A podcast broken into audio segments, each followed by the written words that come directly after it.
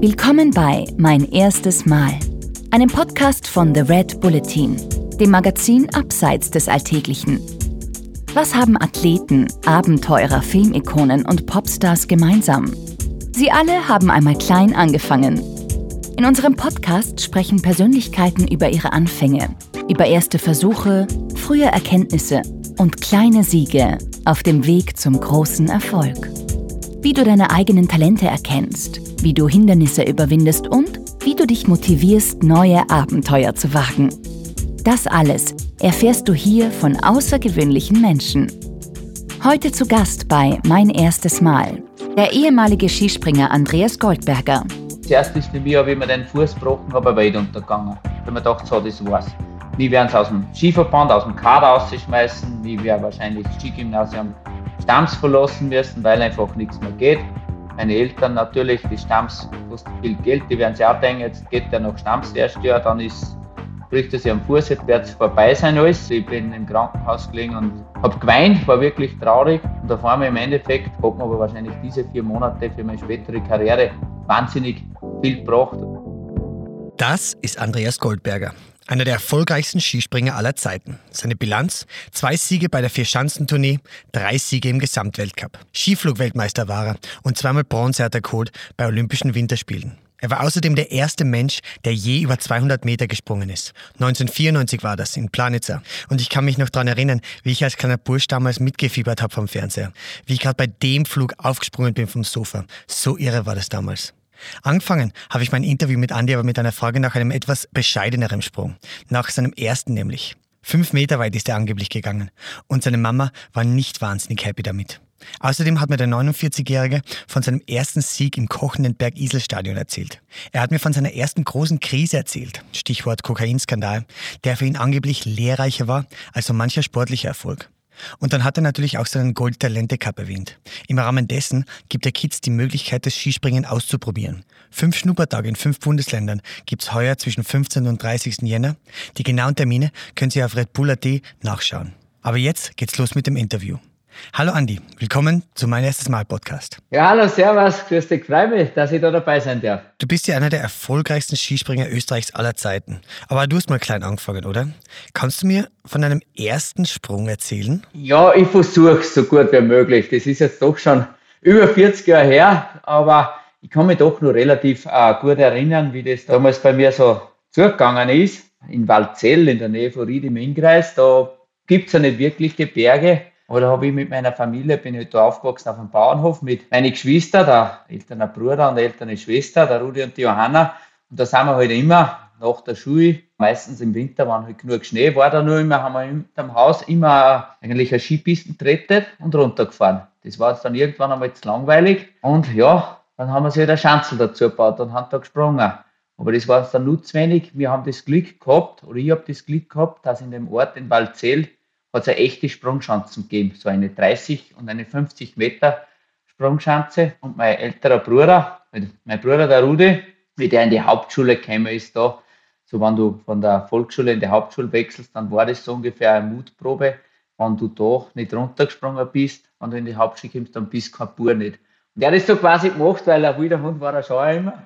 Und ist da das erste Mal über die Schanzen gesprungen. Und wie er da heimgekommen ist, hat er wahnsinnig geschwärmt, wie super, wie lässig das war. Weil ich habe Skispringen eigentlich nur so richtig Skispringen aus dem Fernsehen gekannt, wie man halt immer angeschaut hat, die vier Schanzen der Nähe und so weiter und die Helden der Lüfte, so quasi den Traum von Fliegen da, was die gelebt haben, haben wir da zugeschaut. Und auf einmal kommt mein Bruder heim und sagt, er ist jetzt über richtige Sprungschanzen gesprungen und hat geschwärmt und hat natürlich sagen müssen, das muss ich auch probieren, das taugt mir sicher. Ja, jetzt hat er mich halt da mal mitgenommen, so quasi heimlich. Aber dann haben wir halt, meine, meine Mama haben wir da mal austricksen müssen, weil die war mit der Idee, dass ich da so als siebenjähriger Bursch da einmal äh, mit Alpinski über so richtige Sprungschanzen runterspringen, nicht begeistert. Und mein Bruder hat sich da was einfallen lassen und er hat gesagt, ja, er braucht ja da einen, der was einem ein bisschen schaut, der was einem die Chancen ein bisschen präpariert und dreht und der was ihn da unterstützt, dass ich mitfahren darf. Sie hat gesagt, okay, ich darf mitfahren, aber ich darf ja nicht da springen.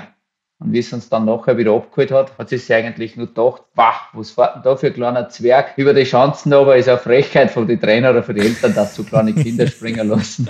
Aber wie es dann gesehen hat, dass ich das war mit dem Lachen im Gesicht, hat sie mir eigentlich gar nicht mehr schimpfen können und mein Bruder auch nicht da. Super. Das war eigentlich mein, mein erstes Mal. So mit Alpinausrüstung, natürlich hat mir das so taugt, habe ich dann gleich geschaut, dass ich beim Verein anfangen darf. Und dann habe ich auch das erste Mal wirklich eine Sprungausrüstung gekriegt, so wirklich mit Sprungski, so mit einem Meter 80 lange Ski und echte Sprungschuhe. Aber die kleinsten, was sie da gehabt haben im Verein, waren 36 und die waren mir eindeutig zu groß mit sieben Jahren.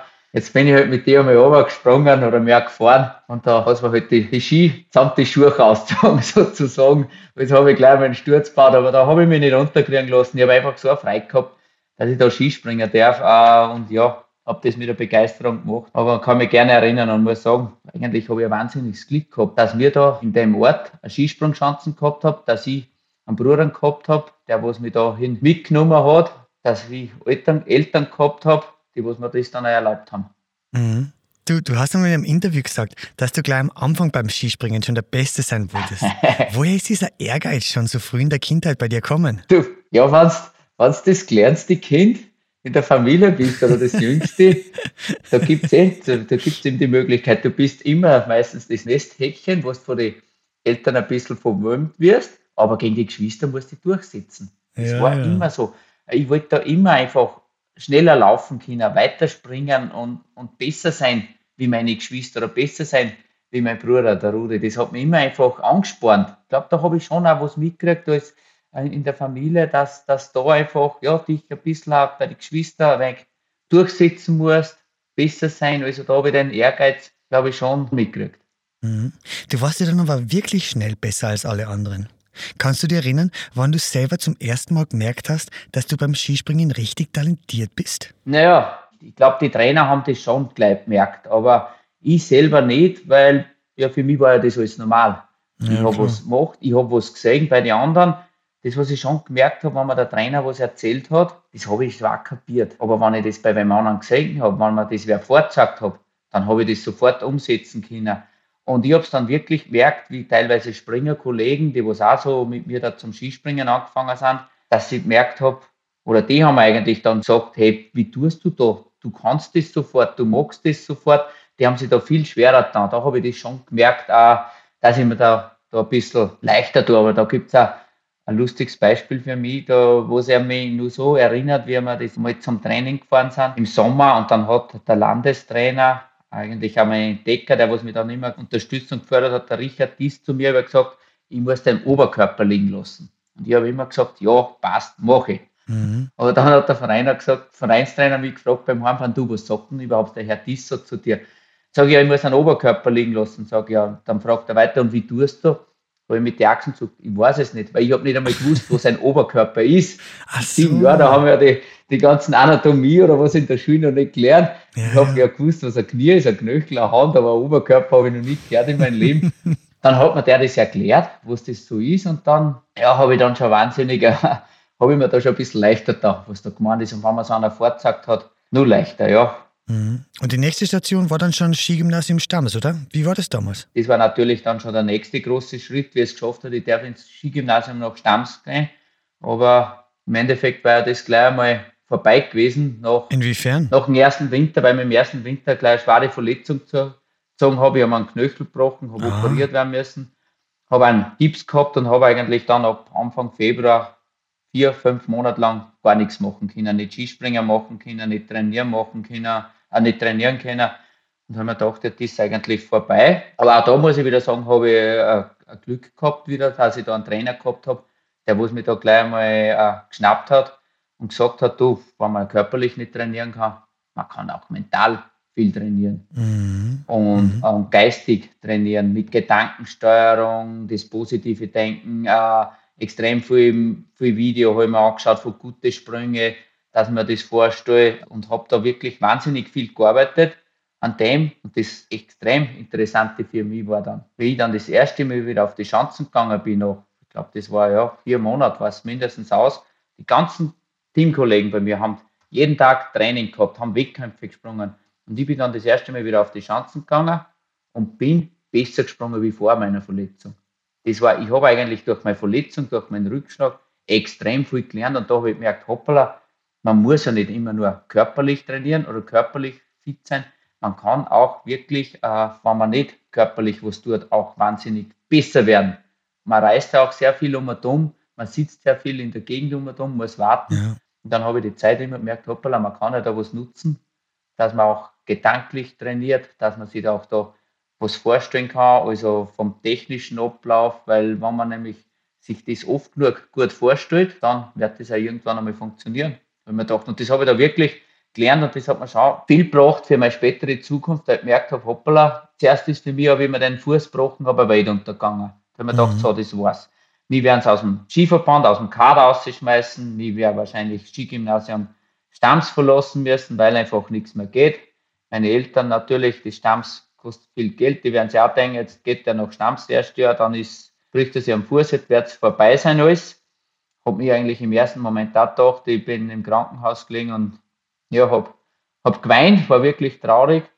Und auf einmal im Endeffekt hat mir aber wahrscheinlich diese vier Monate für meine spätere Karriere wahnsinnig viel gebracht. Also da habe ich auch irgendwie ja, aus, aus was Negatives was gelernt. Das war schon so ein so ein Fingerzeig auch für mich, dass man sich nicht, wenn einmal was schief geht, da gleich aus der Bahn bringen lässt, dass man aus dem auch das Bestmöglichste wieder rausholt. Und wie ich gesehen habe, dass ich auf einmal besser bin wie vorher, ja, das war eigentlich sehr interessant. Dann habe ich auch gemerkt, hoppala, es hat sich ausgezahlt, dass ich weiterkämpft habe. Aber für meine Teamkollegen war das eher weg, die haben den Kopf einmal geschüttelt. Das gibt es ja nicht. Der tut die ganze Zeit nichts, der glaubt, die tun nichts, gell? der ist verletzt und ist auf einmal besser. Das ist ja aber schon interessant. Du bist also quasi besser dadurch geworden, dass du nicht gesprungen bist, oder? Das sagt ja schon auch viel über die Bedeutung des Kopfs aus, den mentalen Aspekt beim Sport, oder? Schon, das sagt wahnsinnig viel aus, weil es ist ja so, man kann sich auch, so ich, wenn man trainiert, ist ja gut, aber wenn man falsch trainiert, ist es sehr schlecht. Man kann sich auch Fehler aneignen, Fehler trainieren, das ist immer eine Wiederholung. Wenn man oft was falsch wiederholt, dann wird man es auch falsch drinnen haben, falsch lernen. Aber ja, wenn man ja. oft was gut wiederholt oder richtig mhm. wiederholt, dann wird man das auch richtig drinnen haben. Deswegen ist die Qualität des Trainings sehr, sehr wichtig.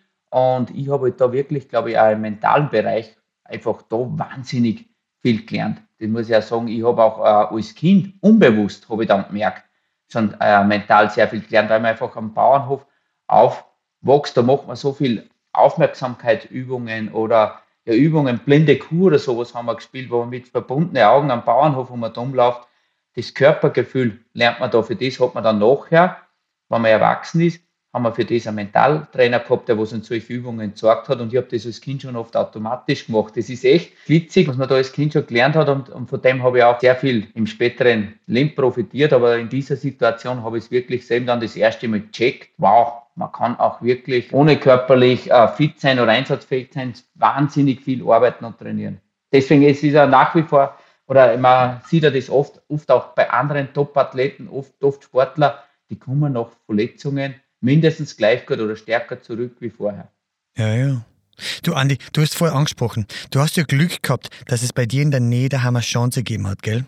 Sagen wir mal, das wäre nicht der Fall gewesen. Denkst du, du hättest mit dem Skispringen angefangen? Na, glaube ich nicht. Immer, ich traue mir es nicht fix sagen. Gott sei Dank muss ich mir über das nicht Gedanken machen, wirklich, weil es anders war. Aber zu 99,9 Prozent bin ich überzeugt, wenn es keine Sprungschanze in Waldzell gegeben hätte, dann wäre ich sicher nicht Skispringer geworden, weil Echt? ich einfach nie die Möglichkeit gehabt hätte, dass man so als, als Kind, soweit ich mir jeden Tag wohin fahre, da am Bauernhof oder bei meinen Eltern ist nicht Skifahren, hätte man auch taugt, bin ein guter Skifahrer gewesen als Kind, aber wir hätten auch die finanziellen und die zeitlichen oder die Möglichkeiten nicht gehabt, jedes Wochenende oder jeden Tag irgendwo in ein Skigebiet zu fahren und, und dorthin zu fahren äh, um die Sportart zu machen. Ich glaube dann bei Fußballspieler waren. Weil es gibt in jedem Ort einen Fußballplatz und einen Fußballverein gibt es eigentlich überall. Bei Fußballspielen hat man auch wahnsinnig taugt bis zu einem gewissen Alter habe ich auch das gemacht. Aber wie ich dann ans Skigymnasium Stamms gegangen bin, mit 14 Jahren habe ich mich entscheiden müssen, Fußball oder Skispringen. Habe mich dann für Skispringen entschieden. Aber wie du gesagt hast, also ich glaube nicht, dass ich Skispringer geworden war. Hätte es diese Chance nicht gegeben. Ja, aber das ist schon irre eigentlich, oder? Wenn man es überlegt. Also, dass so ein kleiner Umstand Österreich einen seiner besten Adler hätte kosten können. Ja, freilich. Deswegen ja, gibt es ja auch den Golden Talente Cup, muss ich ehrlich sagen, das, das was man da äh, sehr am Herzen liegt, weil viele haben nicht das Glück oder haben nicht das, viele Kinder, Buben und Mädchen, da gibt es nicht einen Skiclub oder Sprungchancen in ihrer Nähe, wo sie es machen können, aber ich glaube trotzdem, dass es extrem viele talentierte Skisprungtalente geben würde in ganz Österreich und oder auch auf der ganzen Welt, die was aber nicht so wie ich das Glück gehabt haben, dass sie gerade in der Nähe von Sprungschanze aufgewachsen sind. Und deswegen versucht man mit Golden Talente Cup so quasi in ganz Österreich so ein paar so Schnuppertage zu machen, wo Skispringen oder wo Kinder hinkommen können, Buben und Mädchen hinkommen können und die Skispringen auszuprobieren und vielleicht auch dort eben das Feuer geweckt wird, wie bei mir die Lust geweckt wird und das weiterzumachen. Andi, du hast in deiner Karriere über 20 Weltcupsiege gefeiert. Aber jetzt würde ich gerne über deinen ersten Sieg sprechen. Das war ja Anfang 1993 am Berg Isel im Rahmen der Vier-Schanzentournee.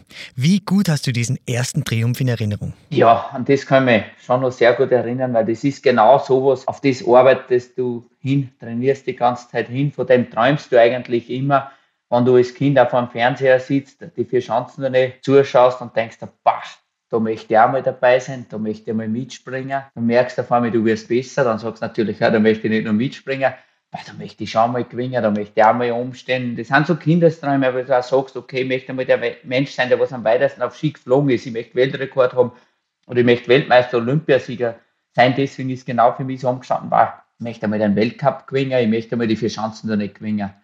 Und das weiß ich schon, oder bin ja da schon eine Zeit lang im Weltcup unterwegs gewesen aber noch keinen Sieg gehabt. Ich war da beim Zweiter, beim Dritter und gesagt haben sie schon, das ist ja der Silberberger und nicht der Goldberger. und so war das schon und die vier Chancen da nicht damals, ja, 1992, 93 hat super begonnen, zweiten Platz, wieder mal Zweiter in Oberstdorf, drei Zehntel, glaube ich, hinter dem Christoph Dufner. Ich habe mich aber wahnsinnig gefreut, weil man denkt, Zweiter muss da mal werden, aber ist halt wieder nur Zweiter. Dann Garmisch-Partenkirchen, dritter Platz, Form stimmt, voll gut drauf. Garmisch-Partenkirchen, die Chancen hat mir immer taugt, aber wieder nicht gewonnen, dritter. Und dann auf einmal kommen sie an Berg Isel und Berg Isel, das ist natürlich die Chancen, da bin ich ja vorher auch schon Zweiter geworden. Da bin ich immer gern gesprungen, die hat mir einfach taugt, das alte Berg Isel Stadion. Steiler Anlauf, äh, ja, kurzer Schanzentisch und vor allem die österreichischen Fans. Das war faszinierend. Das Stadion war gesteckt voll. Äh, ich war super in Form und Training ist schon ganz gut gegangen ersten Durchgang habe ich einen runtergelegt, sensationell. Ich war, ich war vorne echt, echt der Wahnsinn. Und das weiß ich schon, im zweiten Durchgang, die, also die, die Leute zugegangen ist es wirklich, das, ja, das Stadion, das hat ja fast gebrennt, also das war echt der Wahnsinn. Wenn Namen haben sie aufgerufen, wenn du dran kommst zum Springen, da war, war schon faszinierend, natürlich wahnsinnig nervös. Wen bin ich schon, das weiß ich schon, aber ich bin schon so oft Zweiter oder Dritter geworden vorher. Dann habe ich mir gedacht, nein, das, das mag ich nicht mehr. Das, das ist heute, heute schaffe ich das. Und ich kann mich erinnern, wie oben zu mir ein Vorspringer gesagt hat, boah, jetzt geht's aber schlecht, jetzt kommt der Rückenwind, weil ein paar Athleten vor mir da relativ kurz gesprungen sind. Dann habe ich nur zu denen gesagt, das ist mir egal, ich mache das trotzdem. Ich war so, wo ich habe so eine Sicherheit, so ein Selbstvertrauen gehabt, und habe das dann eigentlich relativ souverän abgebracht und, und gewonnen. Ich war da von mir selbst so überzeugt, dass ich das schaffe und habe dann wirklich gewonnen und von dem habe ich einmal geträumt, wenn ich da mal einen Bergisel gewinne, dann lege ich mir am Gegenhang auf. Also, so habe ich da hingelegt und habe mich dann feiern lassen. Das war schon cool. Und dann sechst du halt das rot-weiß-rote Fahne mehr und bengalische Feuer haben sie gefunden. Also, das war sensationell dann. Den ersten Weltcup-Sieg da feierst. Dann ist eigentlich der Knoten auch geplatzt, weil dann haben gleich nur ein paar dazugekommen das ist schon einmal, das muss man das erste Mal auch den, den gewissen, ja, das Aha-Erlebnis erfahren, ich habe es geschafft, dann kommt auch die Sicherheit, das Selbstvertrauen, was dann noch dazu kommt, was man einfach braucht, was man überall braucht, aber im Sport ganz wichtig, weil wenn du kein Selbstvertrauen hast, dann geht gar nichts. Du musst von dir selbst überzeugt sein, dass du das, das schaffst und von dem Tag an ist alles nur ein bisschen leichter gegangen. Mhm. Was mich interessieren wird beim Skispringen, ab welchem Moment weiß man eigentlich, dass der Sprung weit geht?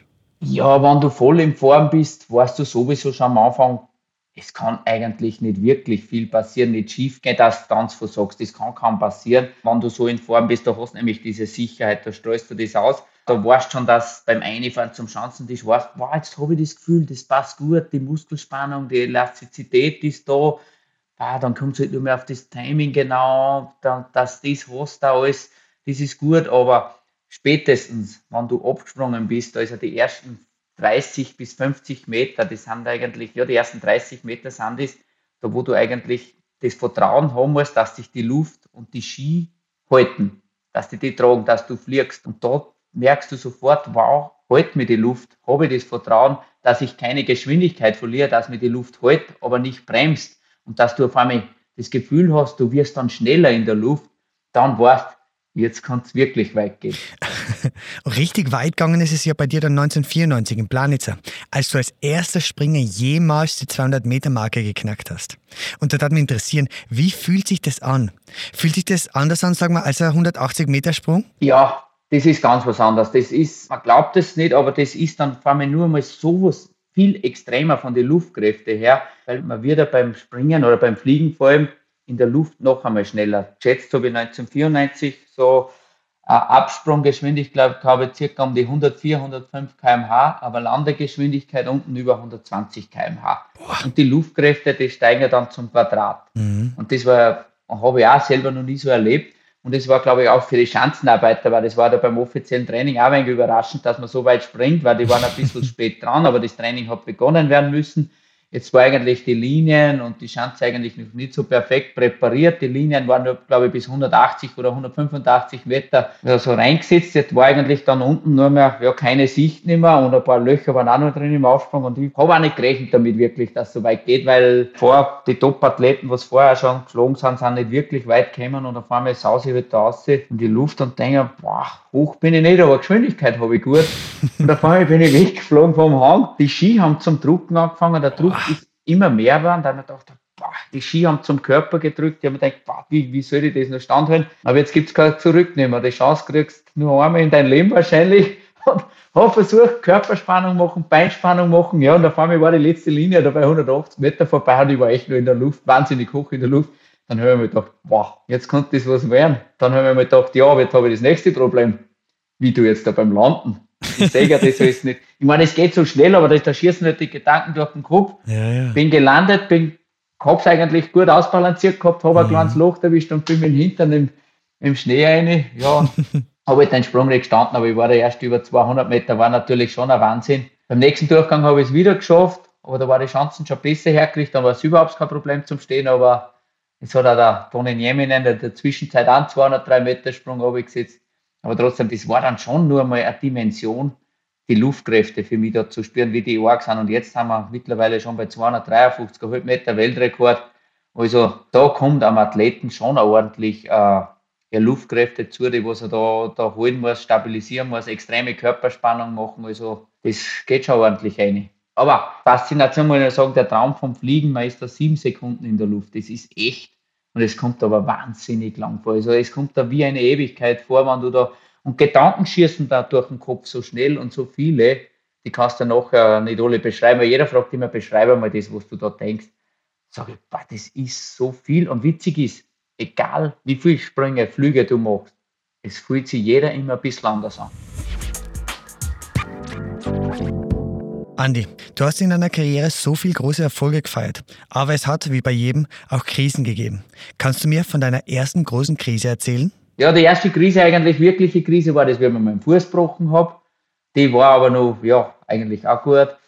Dann eben mit, mit 15 Jahren. Also ich habe dann schon so kleinere Krisen öfter gehabt, aber ich habe oft das Glück gehabt, das Timing von den Krisen, von den schlechten Sprüngen war sehr gut.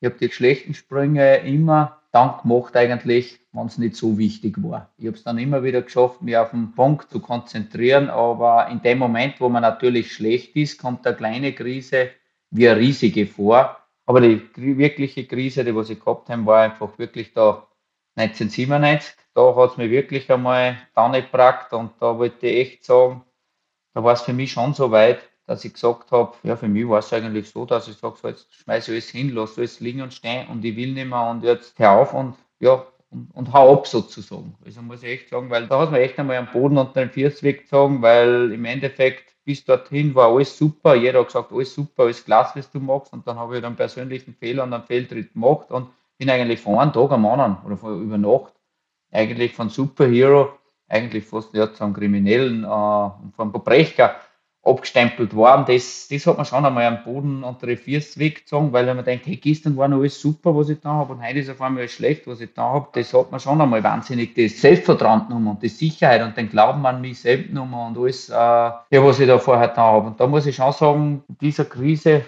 habe ich echt ein Glück gehabt, dass ich ein paar super Freunde gehabt habe, einen super Sponsor gehabt habe und vor allem wahnsinnig viele Fans gehabt habe. Viele Fans gehabt haben, die was extrem da zu mir geholt haben, die was mir da äh, Fanpost geschickt haben, Briefe geschickt haben, die was mich unterstützt haben. Das, das war nämlich nicht so einfach, weil ich bin eben suspendiert worden vom Skiverband. Ich habe sogar nicht mehr, mehr auf österreichischen Schanzen oder Anlagen trainieren dürfen. Mhm. Und so mhm. Sachen. Ja, das war sehr, sehr, sehr schwierige Zeit, muss ich sagen. Mhm. Du sprichst ja den Kokainskandal an und äh, ohne ins Detail gehen zu wollen, vielleicht nur ganz kurz für die Spätgeborenen. Du hast damals zugegeben, einmal Kokain konsumiert zu haben. Du bist dann aber von den Medien beschuldigt worden, regelmäßig Drogen genommen zu haben. Ich habe im Zuge der Recherche zu diesem Interview nochmal die Artikel von damals durchgelesen und äh, es ist ja aus heutiger Sicht unglaublich, mit welcher Unverhältnismäßigkeit du damals an den Pranger gestellt worden bist eigentlich. Deine Mutter hat damals in einem Interview erzählt, dass euer Haus samt den Stallungen nach Kokain durchkämmt worden ist. Denkst du, dass es heute noch so passieren wird? Der mediale Umgang heute wäre schon ein bisschen anderer, oder? Ja, ich hoffe, ich hoffe schon, dass es heute anders ist, weil das vergunne ich echt kann, was da passiert ist, wenn man auf einmal wirklich wie Schwerverbrecher behandelt wird und ja, und vor allem dann, dann gibt es halt auch gewisse Medien, die was halt dann nur mal das, das Schlechteste vom Schlechten aussuchen und dann nur ein bisschen übertreiben und auch dann Unwahrheiten verbreiten. Das, das tut dann schon sehr weh, wenn man da so Unwahrheiten über Personen dann, dann verbreitet werden. Das, das schmerzt schon, schon sehr und du bist eigentlich hilflos. Du kannst gar nichts tun, außer am Gescheitsten ist einfach okay. Nicht an das denken, aber das funktioniert einfach nicht. Das, das geht nicht. Und da bin ich schon froh, in der, der Zeit momentan viel anders sind, dass vielleicht die Leute viel mehr da auch, auch geschützt sind. Äh, es gibt natürlich das, ja, das Journalistenrecht gibt es, das ist ja logisch, das ist auch gut, aber gewisse Sachen sind einfach im privaten Bereich und, und ein bisschen, zumindest halbwegs wenigstens an der Wahrheit blieben wäre. Das ist ja das. Das tut, das tut dann schon, wenn man so viel Unwahrheiten über einen verbreitet werden und ich glaube, das hat sich schon deutlich gebessert jetzt. Ja, ja. Was oder wer hat dir damals eigentlich geholfen? Hat es damals Ratschläge gegeben, die dir in dieser schwierigen Zeit Halt gegeben haben? Ja, schon. Vor allem, weil ich gewusst habe, es gibt echt Leute, die helfen mir. Ich habe da so wahnsinnig viel gelernt in der Situation. Da hat mir ganz ein wichtiger Mensch für mich, hat mir da auch gesagt, wirst sagen, wenn du das überstehst, dann, dann, dann bist du ganz ein großer. Aber mir war wichtig einfach, dass, dass meine Familie, meine Eltern, meine Geschwister, ein paar Freunde gehabt habe und die Fans, die haben einfach wahnsinnig viel Rückhalt gegeben, dass die zu mir geholfen haben, dass wir die mal die unterstützt haben äh, und ja, haben gesagt, und das, das hat mir schon wahnsinnig viel Rückhalt gegeben, weil ich habe mir ja damals auch nicht geglaubt, ich war immer leichtgläubig, habe viel zu oft ein Ja zu denen und, und alles gesagt und jeden, jeden geholfen und dann habe ich auf einmal gemerkt, ich habe gemerkt da extrem, dass ich aus diesem Rückschlag oder aus diesem Fehler, was ich damals gemacht habe, wenn ich nur 30 Mal gewonnen hätte, aus dem hätte ich wahrscheinlich fürs Leben danach nicht so viel gelernt, wie aus dieser Zeit. Dieser Zeit, die wo ich keinen wünsche, die wo ich keinen vergönne, habe ich am, am meisten fürs Leben gelernt, weil ich mir nie gedacht, dass es Leute gibt, die freuen sich, wenn es dann mal schlecht geht. Es gibt sogar Leute, die tun was dafür, dass es schlecht geht. So Sachen habe ich da auf einmal gelernt, da bin ich schon dann ein bisschen misstrauischer geworden, habe mir dann auch einmal, ja, Menschenkenntnis habe ich gelernt, habe mir dann auch angemaßt, ab und zu zu gewissen Sachen einmal nachsagen oder mehr auf mich wieder zu hören, auf mein Gefühl. Ja, ich habe Gott sei Dank nachher wieder sportlich halbwegs Fuß gefasst. Es hat zwar lang gedauert, mhm. weil ich einfach mein Selbstvertrauen verloren habe, wie ich schon gesagt habe. Mhm. Vorher war es super und auf einmal ist es schlecht. Und dann war ich unsicher, ist es richtig, was mache ich jetzt? Ist das richtig, ist das falsch? Ich war da unsicher und wenn man sich unsicher ist im Spitzensport oder beim Skispringen, wenn man kein Selbstvertrauen hat, Unsicherheit hat, dann ist mir auch nicht so gut. Und das hat mhm. schon eine Zeit lang gedauert, bis ich das überwunden habe. Wenn du auf diese Zeit zurückblickst, also mehr generell gesprochen, hast du da Tipps für die Hörerinnen und Hörer? Also wie man sich aus so einer Krise herausziehen kann? Ja. Wie man sie überwinden kann? Ja, ich habe extrem viel als Jugendlicher, dann als Erwachsener und bevor die Krise war, ich habe ein wahnsinnig gutes Gespür immer gehabt. Ich habe auch so ein gutes Bauchgefühl gehabt, auf das habe ich mich verlassen können und auf das habe ich vertraut. Ich habe da meine Entscheidungen oft aus dem Bauch ausgetroffen und die waren meistens sowas von gut und sowas von richtig. Aber wenn man manche Leute gesagt haben, auch beim Skispringen, na, jetzt geht es vielleicht nicht so gut und das funktioniert nicht, wenn du sowas machst und so wirst du nicht gut werden.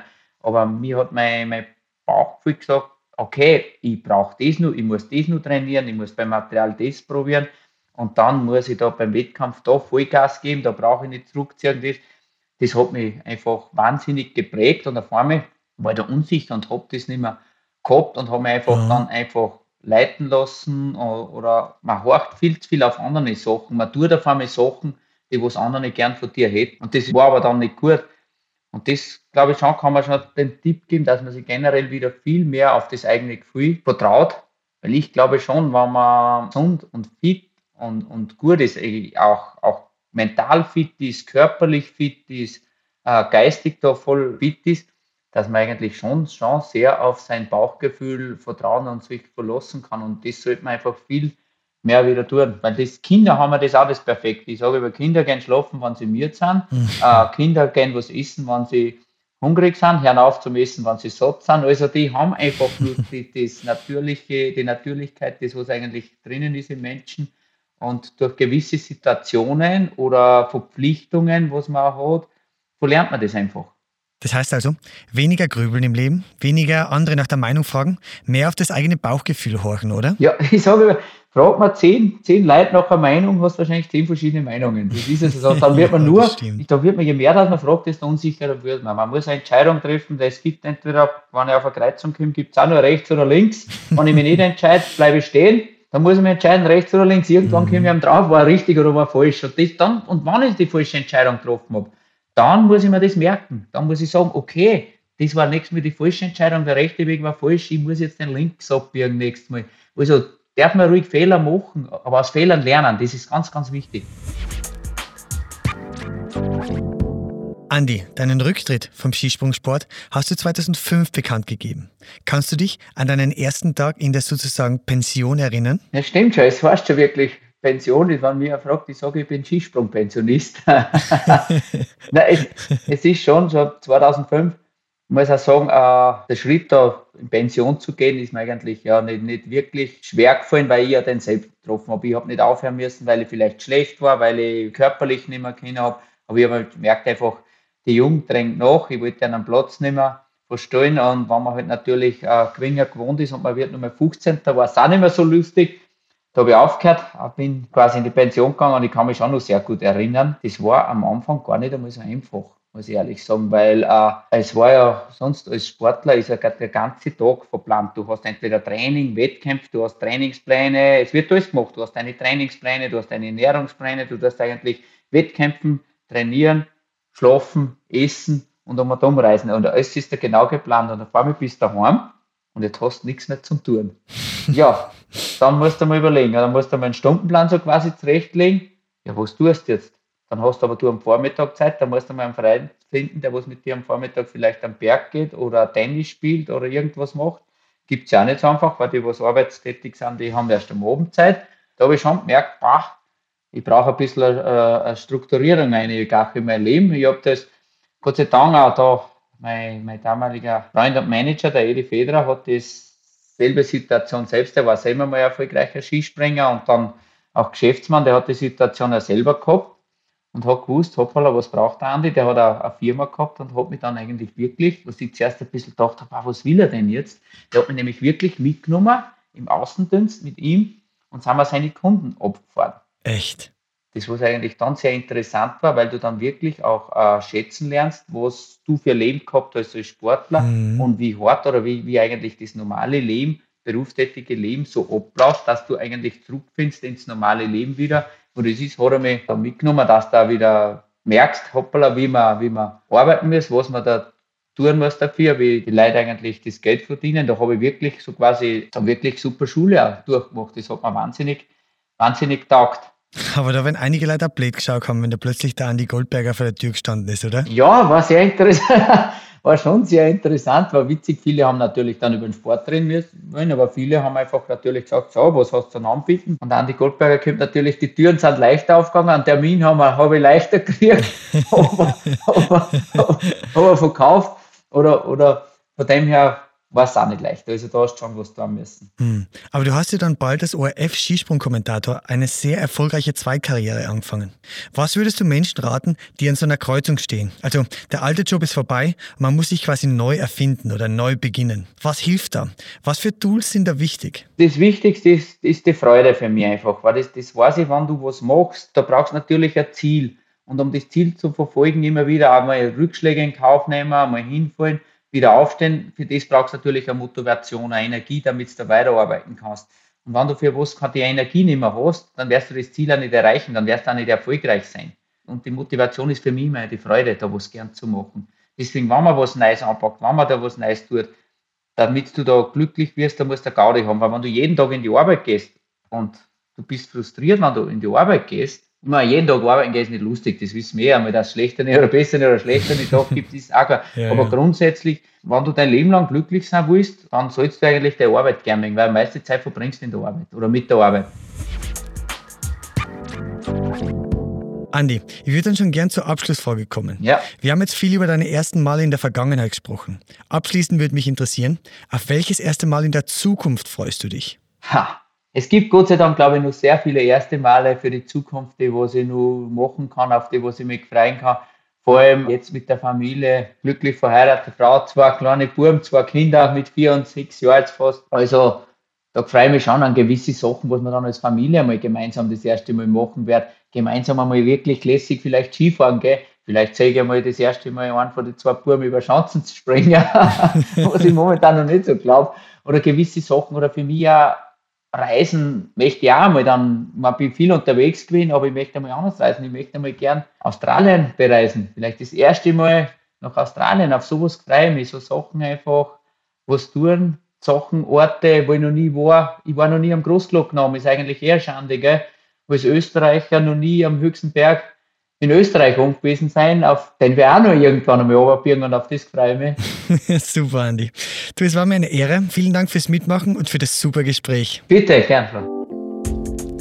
Das war mein erstes Mal. Mit dabei der ehemalige Skispringer Andreas Goldberger. Mehr davon findest du überall, wo es Podcasts gibt auf www.redbulletin.com und natürlich in unserem Magazin. Hat dir unser Podcast gefallen? Dann freuen wir uns über deine Bewertung. Und noch mehr, wenn du uns weiterempfiehlst.